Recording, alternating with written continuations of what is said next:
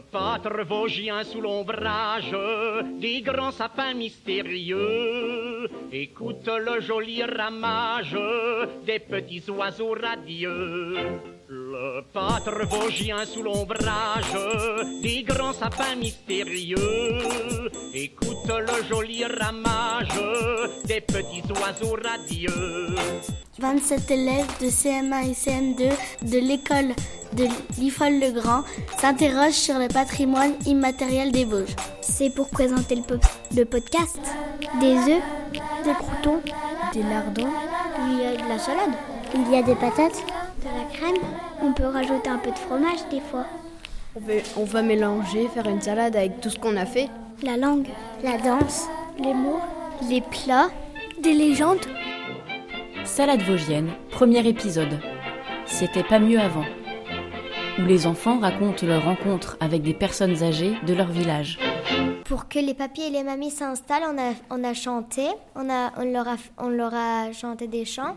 Malbrook s'en va en guerre et hum, Phil Laine, Charlie Chaplin aussi. Oui, en fait, on l'avait appris pour Noël, mais Charlie Chaplin, c'est un ancien comédien et il a été reçu par euh, la reine d'Angleterre parce qu'il faisait des bons films. Bah, quand on chantait Malbrook s'en va en guerre, des fois il y en avait qui chantaient avec nous, comme ils les connaissaient. On leur a posé des questions du Moyen-Âge, comment c'était leur enfance? Et après les questions, on a mangé des glaces.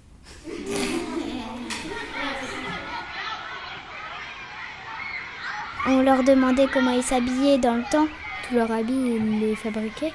Il n'y avait pas de marque comme maintenant, c'est parce que c'est eux qui les tricotaient, c'est tout à la main. Et euh, bah, c'était que du coton ou de la laine. Ce qui m'a plus étonné, c'est qu'ils tricotaient leurs culottes tout seuls.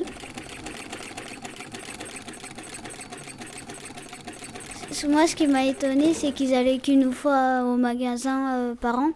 Mais il y avait le marché, tous les jours. Oui, mais même c'était des fruits et des légumes. Ils achetaient euh, bah, tout ce qu'ils avaient besoin, euh, des vêtements, à manger, et ils prenaient beaucoup de choses parce qu'ils pouvaient vivre qu'une fois par an. C'était comme des camions, enfin des petits camions qui passaient dans les rues et ils demandaient s'ils avaient besoin de quelque chose pour, euh, bah, éviter. Ils se déplaçaient pas, c'était des personnes qui se déplaçaient pour eux. Moi, à Mirecourt, avant, quand euh, j'allais chez ma mamie en vacances, et ben, il y avait un marchand de glace qui passait avec une sonnerie. C'était quoi la chanson? C'était.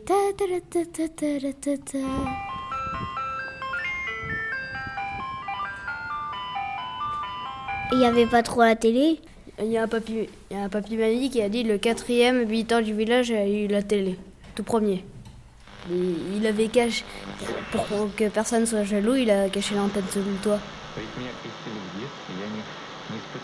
On a parlé des jeux qu'il jouait avant. Comme jeu, ils avaient la marelle. Ils jouaient à ça et hum, ils jouaient à le touche-touche.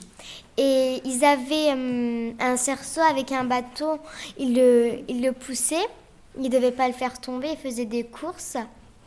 Le touche-touche, dans leur temps, s'appelait euh, gendarme et voleur. Les gendarmes doivent attraper les voleurs et les mettre en prison. Euh, un loup touche-touche, euh, ça peut jouer aussi. Tu touches, par exemple, le, le, le méchant, et puis après, c'est lui qui devient gendarme, et du coup, tu deviens méchant, et puis il doit te toucher après. Pour aller aux toilettes, ils allaient dans le jardin. Les toilettes, il y a une cabine dans le jardin. Quand ils entraient, il y avait un petit trou et puis ils faisaient pipi. Et quand ils voulaient, et puis quand ils voulaient faire caca, bah, ils étaient comme s'ils étaient assis un peu debout. Pour, euh, et puis, et puis ils faisaient caca dans le trou. Mais ce que je comprends pas, c'est qu'ils n'ont pas les WC, mais ils ont du papier toilette. C'était des feuilles de bottin pour euh, s'essuyer euh, bah, quand ils faisaient pipi ou caca. Enfin, nous, maintenant, euh, le bottin, bah, ça a changé de nom, c'est l'annulaire. Euh, les écoles, c'était pas ensemble. Les filles et les garçons ne travaillaient pas ensemble. Il y avait une école de filles et une, école de garçons. Des fois, dans leur école, quand c'était l'école des filles, les profs, c'était souvent des maîtresses et dans l'école des garçons, c'était des maîtres. Oui, mais ceux qui étaient à la maternelle ou à la crèche, ils étaient mélangés. Ils savaient pas si c'était des filles ou des garçons Ils étaient séparés parce que les garçons, euh, ils devaient apprendre à tirer avec les pistolets, que les femmes, elles elle, elle, euh, elle devait apprendre la couture.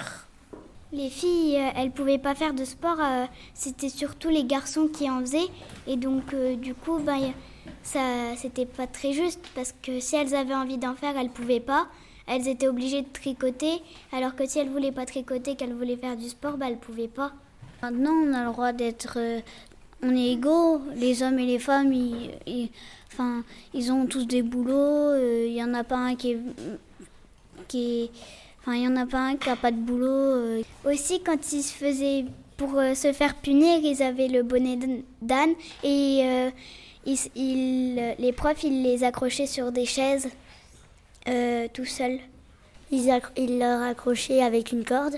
Maintenant, on est libre d'écrire de la main droite ou de la main gauche, mais qu'avant, on était obligé et forcé d'écrire de la main droite.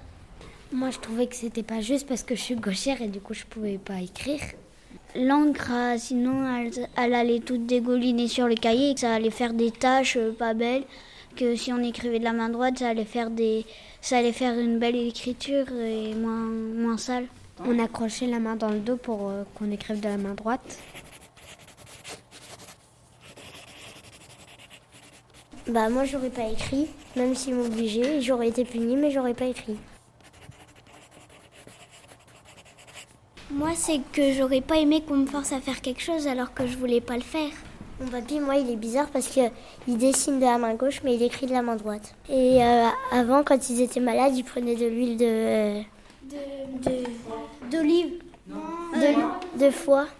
De l'huile de foie.